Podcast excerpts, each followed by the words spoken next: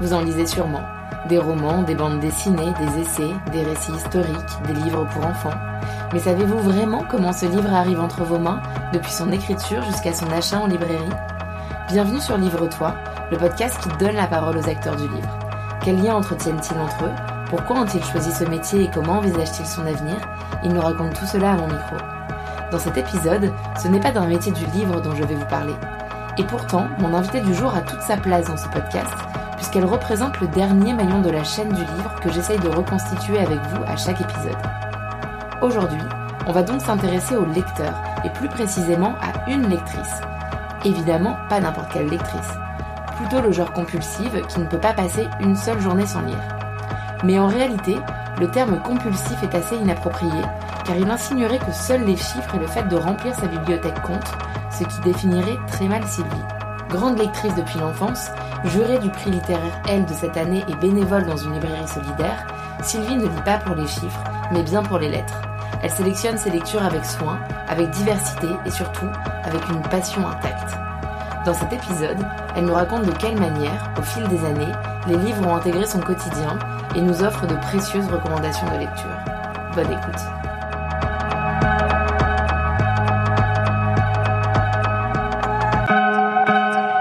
Bonjour Sylvie. Bonjour Mathilde. Merci d'avoir accepté mon invitation dans le podcast.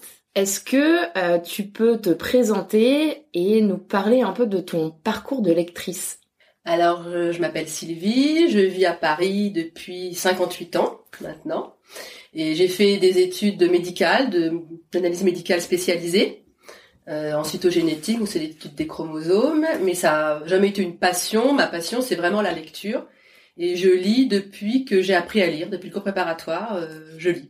Ah oui, donc c'est vraiment une, Ah, c'est une voilà. passion ancrée. C'est une passion vraiment ancrée et euh, mes, le fil rouge de ma vie, c'est vraiment mes lectures. Je peux dire ce que je lisais à 8 ans, à 10 ans, à 12 ans, comme d'autres vont dire euh, des concerts, des voyages. euh. Moi, c'est vraiment mes lectures euh, qui font ma vie en fait. Et t'arrives à identifier un peu ce qui a été le déclencheur de en CP de est-ce que c'est l'école, est-ce que c'est le cercle familial? Alors c'est le cercle familial parce que je suis une famille, je vis dans une famille de lecteurs, lectrices, de gros lecteurs, et euh, j'étais toujours fascinée avant d'apprendre à lire quand je voyais les mes parents assis dans leur canapé avec un livre et je voyais leur visage souriant, crispé, qui avaient peur et je me disais c'est magique. Moi je je sais pas ce qu'ils voient avec leurs yeux en fait. Ah ouais, mais ça, en tout cas, il y a des émotions qui Voilà. traversent leur visage et visiblement c'est juste Voilà, par et cette, je me disais mais c'est ces magique. de lettres comme ça qui s'enchaînent. Je me disais c'est magique de savoir lire parce qu'ils voient des choses que moi je vois pas là. Donc vivement que je sache lire quoi. Je ne savais pas ce que j'allais- comment ça allait se passer quoi, comment les émotions allaient passer, parce que je ne savais pas lire. Mais je me disais ce, cet objet est magique, vraiment. Ah, c'est drôle. Et alors, euh, les premiers livres que tu as eu entre les mains, c'était tes parents qui, qui ont un peu impulsé ça ou bien tu te souviens déjà d'avoir été attiré Ah bah en fait très jeune euh, par certains livres? J'étais attirée par toutes les histoires policières. J'aimais bien ces petites histoires. Donc j'avais choisi c'est des libraires qui étaient à côté de chez mes parents. Et ils m'avaient euh, conseillé le clan des sept, le club des cinq, Mhm. Fantomette. euh, et, et moi, mon héroïne, c'était Alice. Alice détective. Ah oui. Et j'adorais. Et c'est mon premier, c'était Alice au bal masqué. Et je l'ai gardé. Euh, Alice au bal masqué, je l'ai toujours. Et j'avais lu, j'ai lu dès le CP, en fait, j'ai lu euh, beaucoup. Et j'étais dans une classe de niveau euh, CP-CE1, donc dès Noël, je savais lire en fait. En, au bout de trois mois, je savais lire. J'avais envie de lire, hein, donc euh, la prof l'avait senti. Donc elle nous avait apprendre assez vite. Mais je lisais le journal. En fait, je lis tout. Euh, dans ma famille, on rigole parce qu'on dit elle lit tout, les notices et tout. les, les Euh, paquets de céréales. je lis tout, voilà, je lis tout. C'est une vraie déformation, je lis tout. Mais c'est marrant parce que du coup, t'aurais pu vraiment, euh, de, de ce que tu me dis, t'aurais pu naturellement te tourner vers des études littéraires. Oui, j'aurais Et pu. finalement, c'est plutôt scientifique. J'ai fait scientifique parce que au départ, je voulais, euh, quand j'étais en troisième, je me disais j'aimerais bien travailler dans une bibliothèque, Ouais. voilà. Et puis j'étais la meilleure de la classe en maths, donc on- mon passage en série littéraire avait été refusé. Ah, c'est terrible quand on est bon partout, du coup, euh, c'est Voilà. toujours euh, plus noble d'aller vers les sciences Voilà, que vers euh, les lettres. Donc j'avais fait un examen, j'avais demandé une commission d'appel et qui avait été refusée, donc j'ai été en série euh, scientifique et puis ça m'a plu, j'aimais bien la biologie, donc j'ai pas regretté. J'ai absolument pas regretté. Oui, et puis ça te permettait aussi de compléter, en fait. Euh, ça t'en as pas fait un métier, mais t'en as, t'en as gardé Une euh, passion, une passion. voilà, qui a toujours été là. Ça, c'était donc euh, un peu avant. Aujourd'hui, euh, concrètement, euh, ton rapport à la lecture et puis ta fréquence de lecture surtout, comment tu la l'estimes? Alors, euh, visiblement, je suis une boulimique. voilà, j'osais pas utiliser le terme, mais c'est Voilà. bien que tu l'utilises toi-même. Mais en fait, euh, je- l'école primaire, le collège, bon, je lisais beaucoup, mais pas forcément tous les jours. Et euh, il y a une période de ma vie où j'allais pas très bien, où la lecture a été une bouée de sauvetage en fait. J'avais 26 ans, j'en souviens très bien, je connais l'auteur et tout ça. C'était Patrick Modiano, et je me suis, et le de fait de lire ses livres, ça m'a ouvert un, un futur qui pouvait être radieux, qui pouvait être bien. euh, grâce aux mots, parce que la, la lecture pouvait te, te donner des mots pour euh, expliquer ta situation, pour te donner d'espoir. Et comme je m'en suis sortie vraiment grâce à la littérature, je me suis dit maintenant je dois lire tous les jours pour éviter Ah oui. Que. Alors avant c'était pas ok autant les livres étaient toujours dans ta vie autant t'avais pas forcément un rapport aussi euh, euh, quotidien voilà, et c'est un peu plus euh, dans ta vingtaine Voilà. que c'est devenu un voilà. À rapport partir de régulier 26 ans, j'ai lu tous les jours, d'accord tous les jours. Et à force de lire, eh ben on lit. Plus on lit, c'est comme des gammes en musique, plus on joue. et maintenant, et j'avais toujours eu le plaisir de lire, Oui, oui. hein. mais je lisais pas tous les jours. Et à partir de ce moment-là, j'ai lu tous les jours, vraiment. est-ce que tu trouves tous les jours le temps pour lire? Oui, alors j'ai le temps de lire tous les jours alors, parce que je lis toujours euh, pendant mon café. Quand je prends mon café le matin, je lis un petit peu. Je lis dans les transports. Euh, je lis euh, quand je rentre chez moi. Alors je, je travaille en télétravail, donc euh, j'ai du temps. Et puis je dors très peu. Donc Ah, euh, voilà, j'ai la chance d'être insomniaque. elle est là la clé voilà, j'ai la chance d'être insomniaque pour ça en tout cas pour ça. Et euh, depuis plusieurs années, ça ne me dérange pas de dormir. J'arrive à avoir un équilibre euh, sans, en dormant très peu. Et euh, lire la nuit quand tout le monde est couché, quand il n'y a pas de bruit, j'aime beaucoup. Par contre, je ne lis pas le matin de bonne heure. Même si je suis réveillée, j'arrive pas à lire le matin. Je pense à ce que je vais faire dans la journée. euh, d'accord donc ton café il est pas au saut du lit Non, il n'est pas au saut du lit. Mais le soir, euh, j'aime bien lire le soir.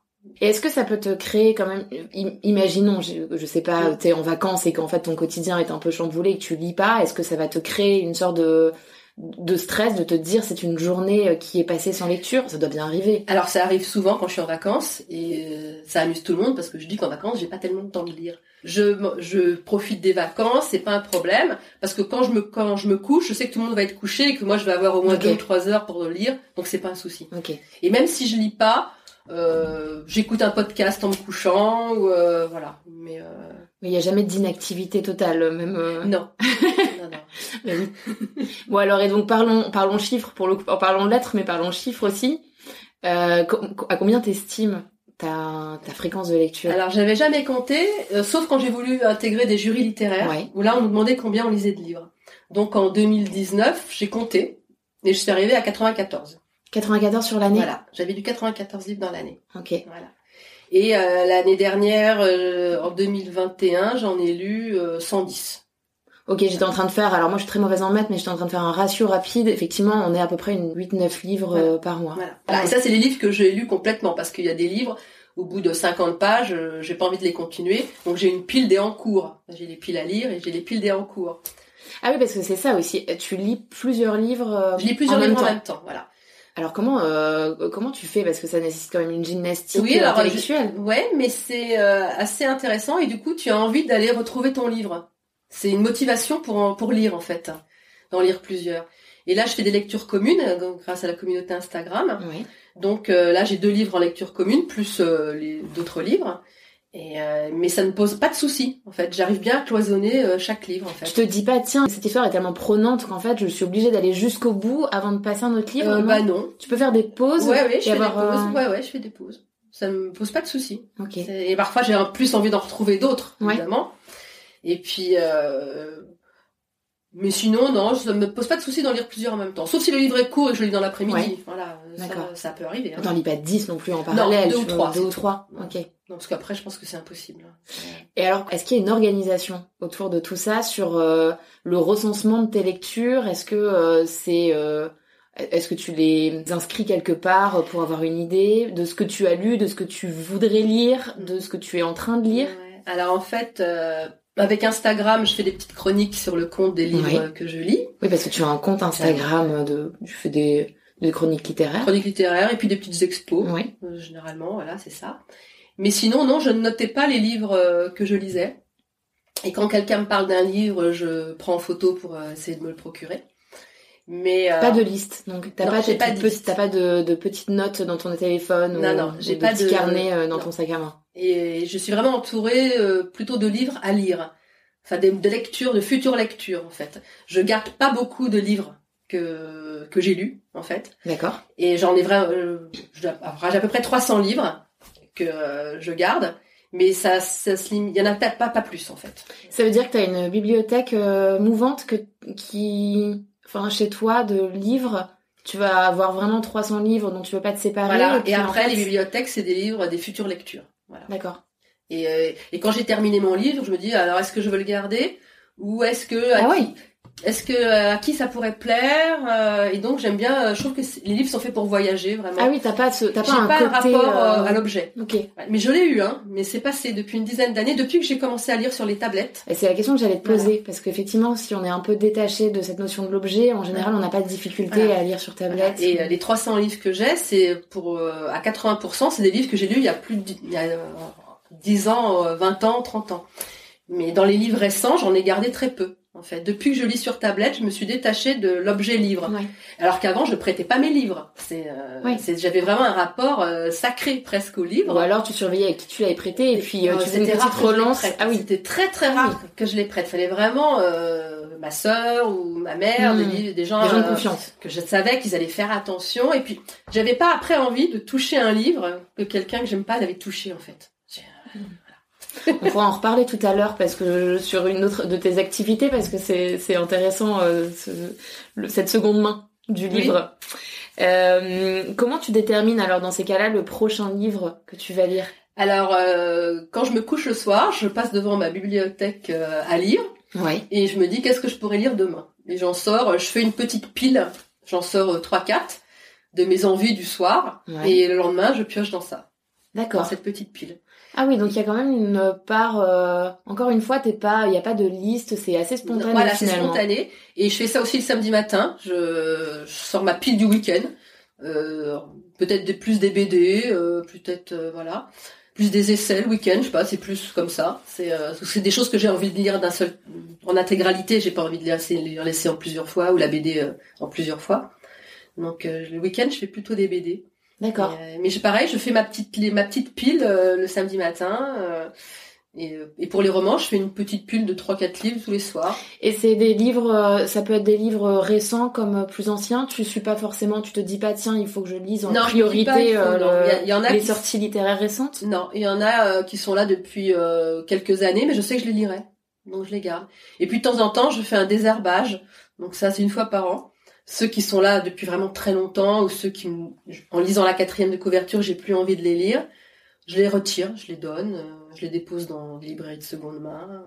Alors justement, tu les, où est-ce que tu achètes tes livres, ou plutôt où est-ce que tu te procures tes lectures? Parce que au final, on peut aussi euh, emprunter dans une médiathèque, on n'est pas obligé d'acheter.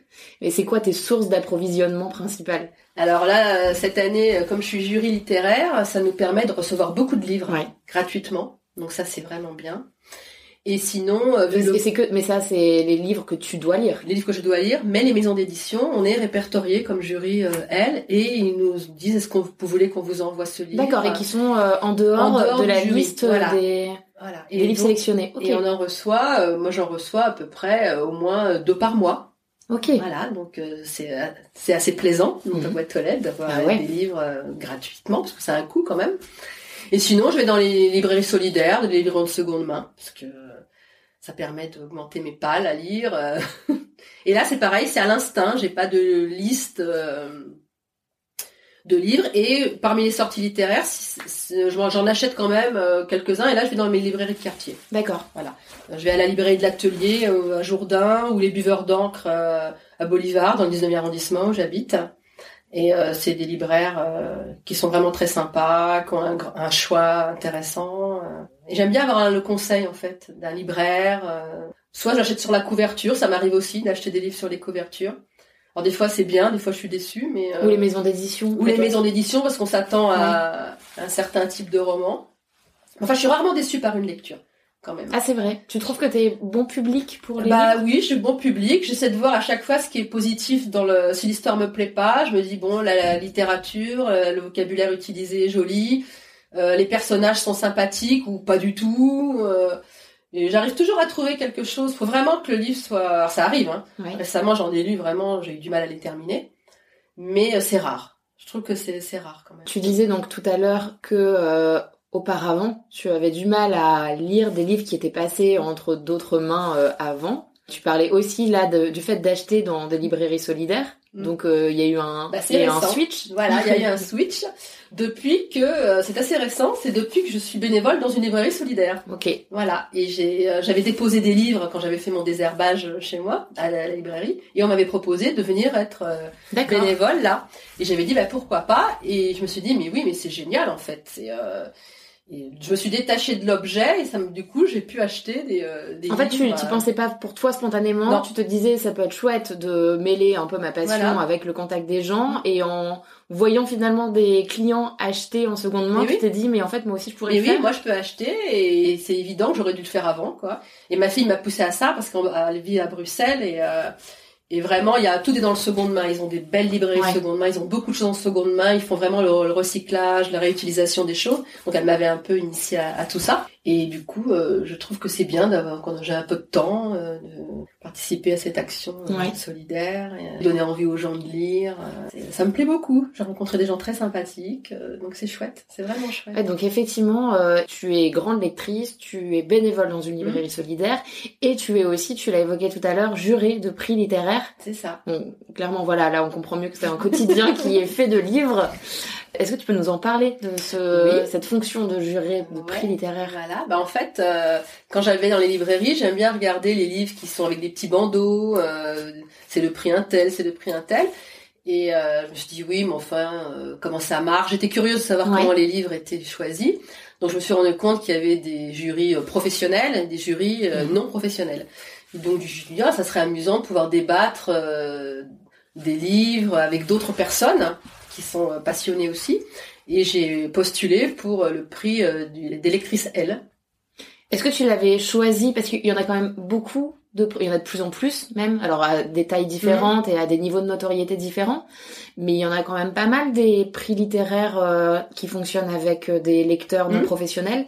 Pourquoi ce prix en particulier? Est-ce qu'il y Euh, avait une ligne non, éditoriale, a- je sais pas, qui t'a Non, parce qu'en fait, ou- euh, je suis abonnée au magazine Elle depuis des années, donc euh, je voyais passer chaque année euh, tenter votre chance pour devenir jury du prix Elle, je l'avais jamais fait. Et euh, l'année d'avant, j'avais été jury du prix Librinova, en fait, qui est Ah oui, euh, une plateforme d'auto-édition. Ouais. D'auteur indépendant, Et, euh, ouais. Voilà, et j'avais trouvé que c'était plutôt sympa. On pouvait rencontrer les auteurs, ils avaient un accès assez facile. Et du coup, euh, comme l'expérience était intéressante, on avait des, le prix des étoiles, Ouais. Librinova. À ce moment-là, euh, dans le magazine, il y avait euh, le formulaire pour s'inscrire euh, à ce prix, et je me suis dit oh pourquoi pas, je tente. Il y a beaucoup de gens vont le tenter, et j'avais été sélectionnée, donc j'étais très contente. Et alors t'avais, sans nous dévoiler la nature de ta lettre, mais t'avais, tu te présentes, t'avais parlé de, de toi. Bah, ils nous demandent voilà une lettre de motivation. ouais. Euh, quel est notre rapport à la lecture? Est-ce qu'on lit beaucoup? Pourquoi on veut être jury? Euh, Voilà. et, euh, si on fait des chroniques, on nous demande si on a un compte Instagram, un blog, euh, quelques voilà. Et euh, en fait, il faut vraiment donner une motivation de qu'on aime lire et qu'on lit les livres en- entièrement. Qu'on lit. Mm. Voilà, c'est un peu ça qu'ils veulent savoir. Si on va lire, même si on est obligé, est-ce qu'on va pouvoir lire un livre jusqu'à la fin pour pouvoir le noter en fait? Ok. c'est euh, leur, un peu leur crainte en fait. Et alors comment euh, comment ça fonctionne concrètement euh, ce prix L Combien de livres tu reçois? Il y en a combien en Alors c'est un jury euh, qui dure huit mois. Donc il y a un jury de 15 lectrices pour chaque mois. D'accord. Et euh, le premier jury, donc qui était septembre, a reçu euh, 9 livres, trois polars, trois essais, trois romans.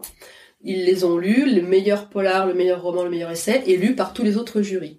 D'accord. Donc euh, moi je suis du jury janvier, donc en janvier j'ai lu ces neuf livres et euh, les finalistes de mon petit jury sont lus par tous les autres. Donc au bout des huit mois, ils auront huit polars, huit romans, des essais. Donc on note une, on donne une note et une chronique pour argumenter la lecture. Et à la fin, euh, au mois d'avril, ils délibèrent. Donc soit il y a un livre qui ressort vraiment avec une très bonne note, soit il y a des ex il y a des, des délibérations à ce moment-là, ils reprennent les notes euh, pour voir. euh, et les jurys du mois sont convoqués dans ces cas-là pour argumenter euh, D'accord. sur place. Voilà. Ah oui, c'est vraiment en fait une sorte de un Voilà, ça. entre les. Voilà. Et il y a donc les 120 euh, lectrices pour ce, ce prix. Est-ce que ça te ça t'a fait rencontrer des personnes Oui, ça m'a fait rencontrer des personnes parce qu'il y a un petit groupe Facebook où les gens échangent pour ce prix. On a créé un, grou- un groupe WhatsApp pour échanger également. Et euh, c'est assez euh, assez chouette parce qu'en fait l'univers euh, de ces de ce jury est très vaste. Il y a vraiment des gens qui lisent d'habitude des classiques ou des gens qui lisent que des polars. Il y a vraiment euh, l'univers est très varié.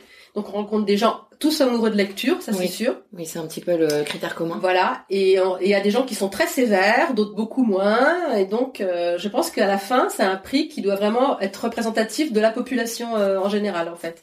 C'est ce qu'il y a vraiment des gens pointus en lecture, des gens qui lisent pas plus que ça, qui lisent rien en dehors du prix parce qu'ils ont du mal à les lire Ouais. déjà. Et, euh, et je pense que c'est vraiment un prix qui va être représentatif du goût des lecteurs, euh, des lectrices. Oui, c'est un consensus général, donc finalement qui peut tomber. euh, Enfin, après c'est pas une science exacte, mais a priori qu'il y a des chances, s'il tombe entre n'importe quelle main, Voilà. d'être euh, relativement apprécié. Voilà. ou- Ok. Et alors, quels sont tes genres littéraires, toi, euh, fétiches? Alors moi, j'aime bien les polars. J'ai toujours aimé les polars. On remonte à Fantomette. à euh, Fantomette, Agatha Christie, euh, les euh, Ex Braya, j'ai lu les, les polars américains, les romans anglais, euh, les auteurs français comme Granger, tout ça. J'ai lu les nouveaux auteurs du Nord, Dasson, euh, Ragnar Jonasson, enfin tout ça j'ai lu. Et maintenant j'aime bien les nouveaux polars français d'Olivier Norek ou de Christophe Molmy qui sont vraiment dans l'actualité. C'est vraiment le polar social.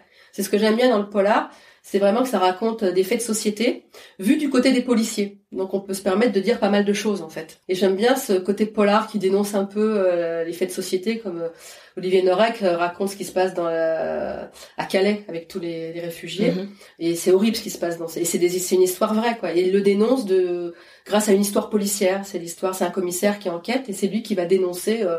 Toutes les horreurs qui se passent dans le camp, quoi. Et j'aime bien ce côté euh, social du polar. Et après, euh, je lis de la littérature contemporaine. euh, après, j'ai pas de prédilection. Vraiment, j'aime bien les biographies. J'aime bien lire les biographies des artistes.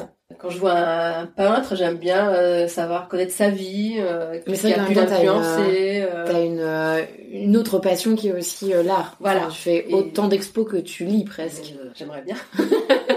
mais, mais en fait, j'aime bien connaître la vie des, des gens qui créent. Est-ce que la création a été nourrie par leur vie, par leurs rencontres, ou est-ce que c'est euh, comme ça euh, des élus qui arrivent à créer des choses euh, C'est assez, assez fascinant et à chaque fois, c'est des gens euh, qui sont torturés quand même. La création, ça se fait pas, c'est pas simple. C'est vrai que parfois les esprits tourmentés, euh, Ouais. on a l'impression qu'ils accouchent de choses parfois Voilà. plus créatives. Ouais.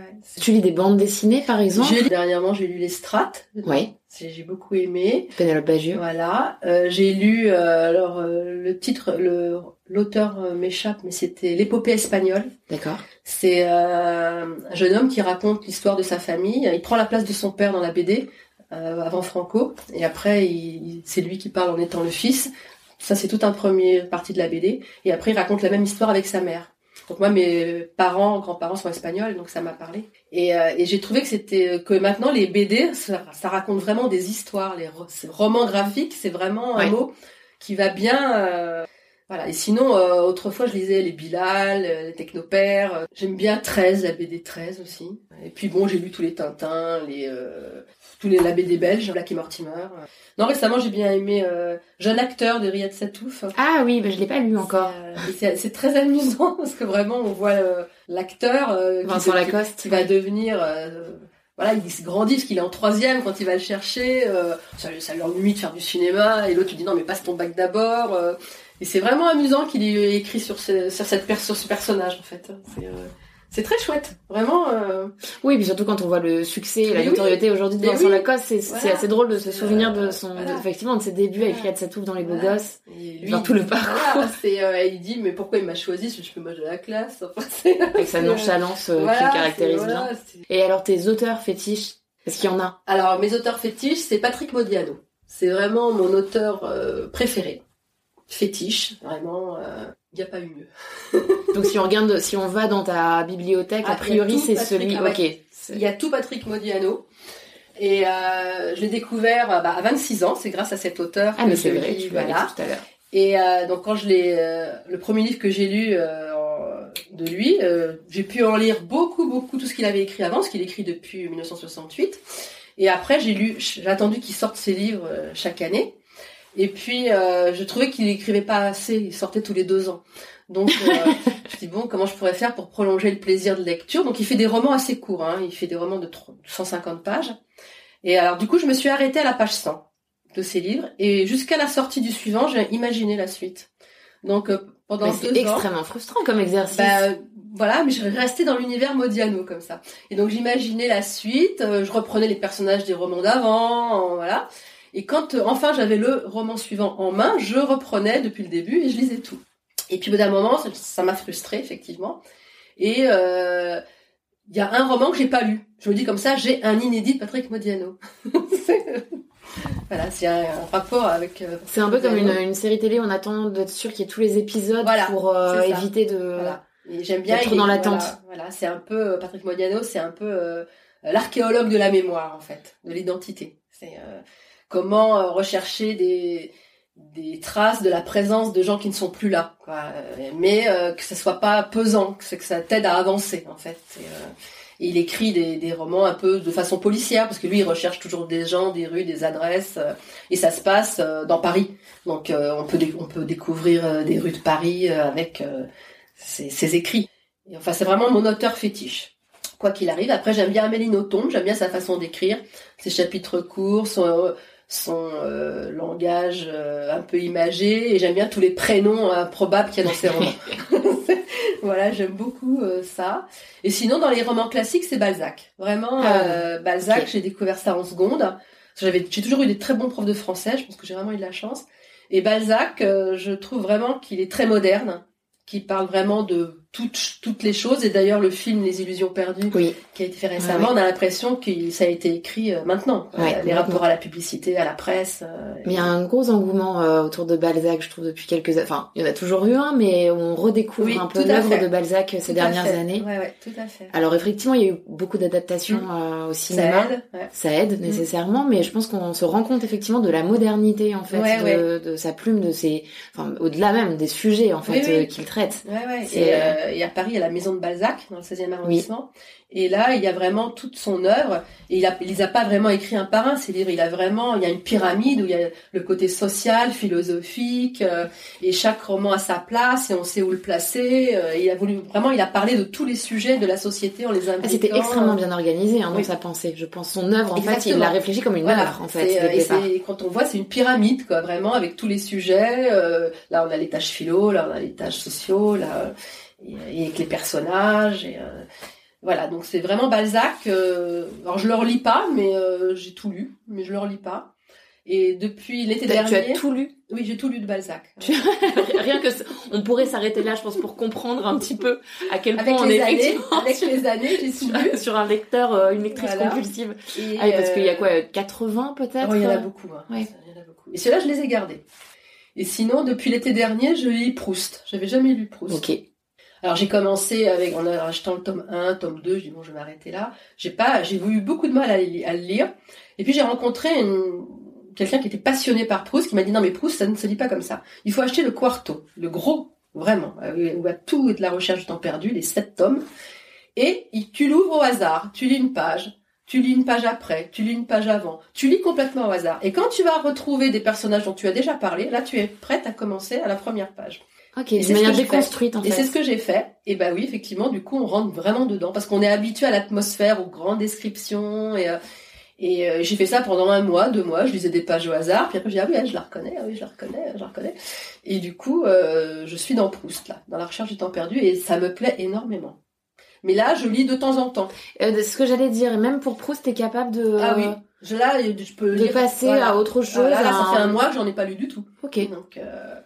Euh... Mais c'est pas mon livre de chevet. Et tu conserves, en fait, tu dois avoir une bonne mémoire aussi, à mon avis. Alors, je me, je peux pas te raconter l'histoire d'un roman spécialement, mais je retiens les, l'émotion que le roman m'a procuré. Je pourrais très bien avoir oublié le prénom, vraiment ce qui s'est passé, je peux avoir oublié, mais je peux. Euh, je, me souviens du moment peut-être où tu l'as lu. Je me souviens du moment où je l'ai lu et de l'émotion que j'ai eue, et en cherchant un peu, je me souviens de, de l'histoire mais j'ai pas une mémoire euh, où quand on me dit t'as lu celui-là, euh, le titre me dit rien, ça parle de quoi? Ah oui, alors le personnage est tout de suite après ça. D'accord. Voilà. J'ai plus une, un, un souvenir des émotions que m'a procuré la lecture à quoi elle m'a fait penser, à quoi. euh, Ce qui est pas plus mal finalement parce voilà. que. C'est impossible de tout retenir. Bah, c'est de toute façon, puis ça sert à rien, je trouve, en plus. Non mais c'est ça, Voilà, c'est plus utile étudié. finalement de. Enfin c'est plus utile, je sais pas, mais en tout cas c'est. C'est un plaisir. C'est un... ouais, le plaisir est peut-être euh, plus fort encore quand on se souvient plus de l'émotion en tant que telle que du nom des personnages, Oui, qui voilà. est somme toute euh, finalement assez accessoire. Voilà. Puis en cherchant un peu, ça revient, mais spontanément, c'est vraiment l'émotion que m'a procuré le livre.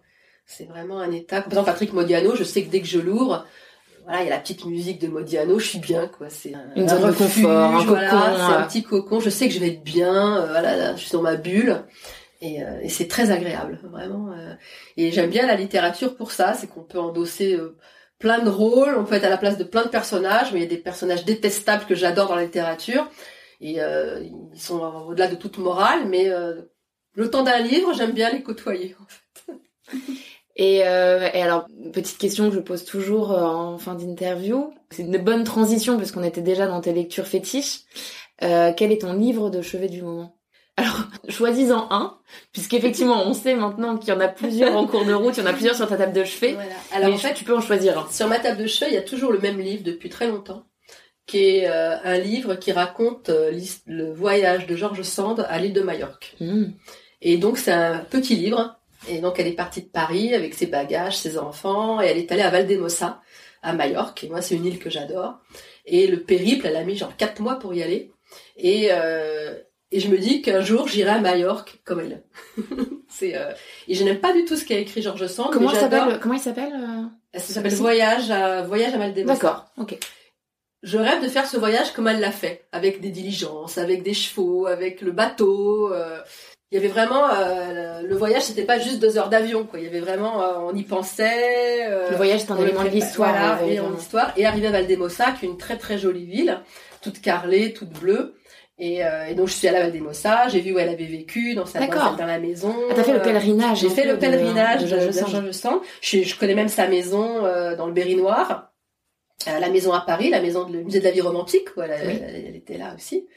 Et euh, par contre, je- ces lectures, je- j'apprécie pas du tout, mais j'aime bien la modernité de cette femme en Mhm. fait. Et alors elle s'est habillée en homme, hein, évidemment, au début Oui. pour pouvoir euh, faire paraître ce qu'elle voulait. J'aime bien la modernité de cette Mhm. femme, mais par contre, je ne, je apprécie pas, Pas son euh, écriture euh, en voilà. particulier. Mais euh, donc c'est mon livre de chevet. euh, Ah, là, c'est vraiment une réponse. C'est ton livre de chevet dans le sens où il est sur ta table Voilà. de chevet. En fait, c'est Voilà. pas le livre du moment. Voilà, et j'en avais un, un deuxième sur ma table de chevet qui est là tout le temps, qui est Été 80 de Marguerite Duras. Ouais. Et en fait, euh, elle a C'est des, c'est des, tu nous cites des grandes figures quand même de la littérature et féminine. en fait, Marguerite Duras, euh, dans les années 80, on pensait qu'elle allait mourir, elle était très malade, donc elle a passé l'été aux Vaches Noires à Trouville. Et chaque jour, elle a écrit une chronique, un journal pour euh, raconter la couleur du ciel et de la mer. Et euh, bon, elle n'est pas morte à la fin de l'été, et ils ont décidé de faire paraître ses chroniques. Donc, été 80, c'est euh, toute une suite euh, de chroniques où elle raconte comment le ciel et la mer. Et moi, j'adore le ciel et la mer. Donc, euh, j'adore aller à la mer. C'est quelque chose qui me ressource d'entendre les vagues. Ça me gomme tout- tous mes soucis. euh, et de lire ce roman tous les soirs. Alors ça, j'en lis euh, quelques pages chaque soir. Hein. C'est pas les livres que je lis avant de dormir. Quand je suis couchée, je lis une page de, de ces deux romans de chevet. D'accord. Ou quelques En lignes. plus du voilà, reste. ou quelques lignes. C'est vrai qu'en plus de recommandations euh, littéraires, là, c'est des, c'est deux recommandations de voyage presque que Voilà. tu nous as fait. C'est Voilà, entre Majorque fait, euh, et la. Donc tu peux la rêver, mer tu de peux dormir générale. et rêver. euh, voilà, c'est ça me fait rêver. quoi. Ok. Ben, merci beaucoup, Sylvie, Merci. pour, euh, pour être revenue avec Un nous sur ton, ton parcours de lectrice. Et toutes ces recommandations, surtout, elles sont nombreuses. Merci. Merci. Merci pour votre écoute de ce dixième épisode de Livre-toi et merci évidemment à Sylvie d'avoir accepté d'en être l'invitée. Si vous n'avez pas eu le temps de noter les nombreuses références citées pendant l'interview, pas de panique, vous retrouverez tout sur le compte Instagram du podcast. N'oubliez pas de noter l'épisode s'il vous a plu et à bientôt.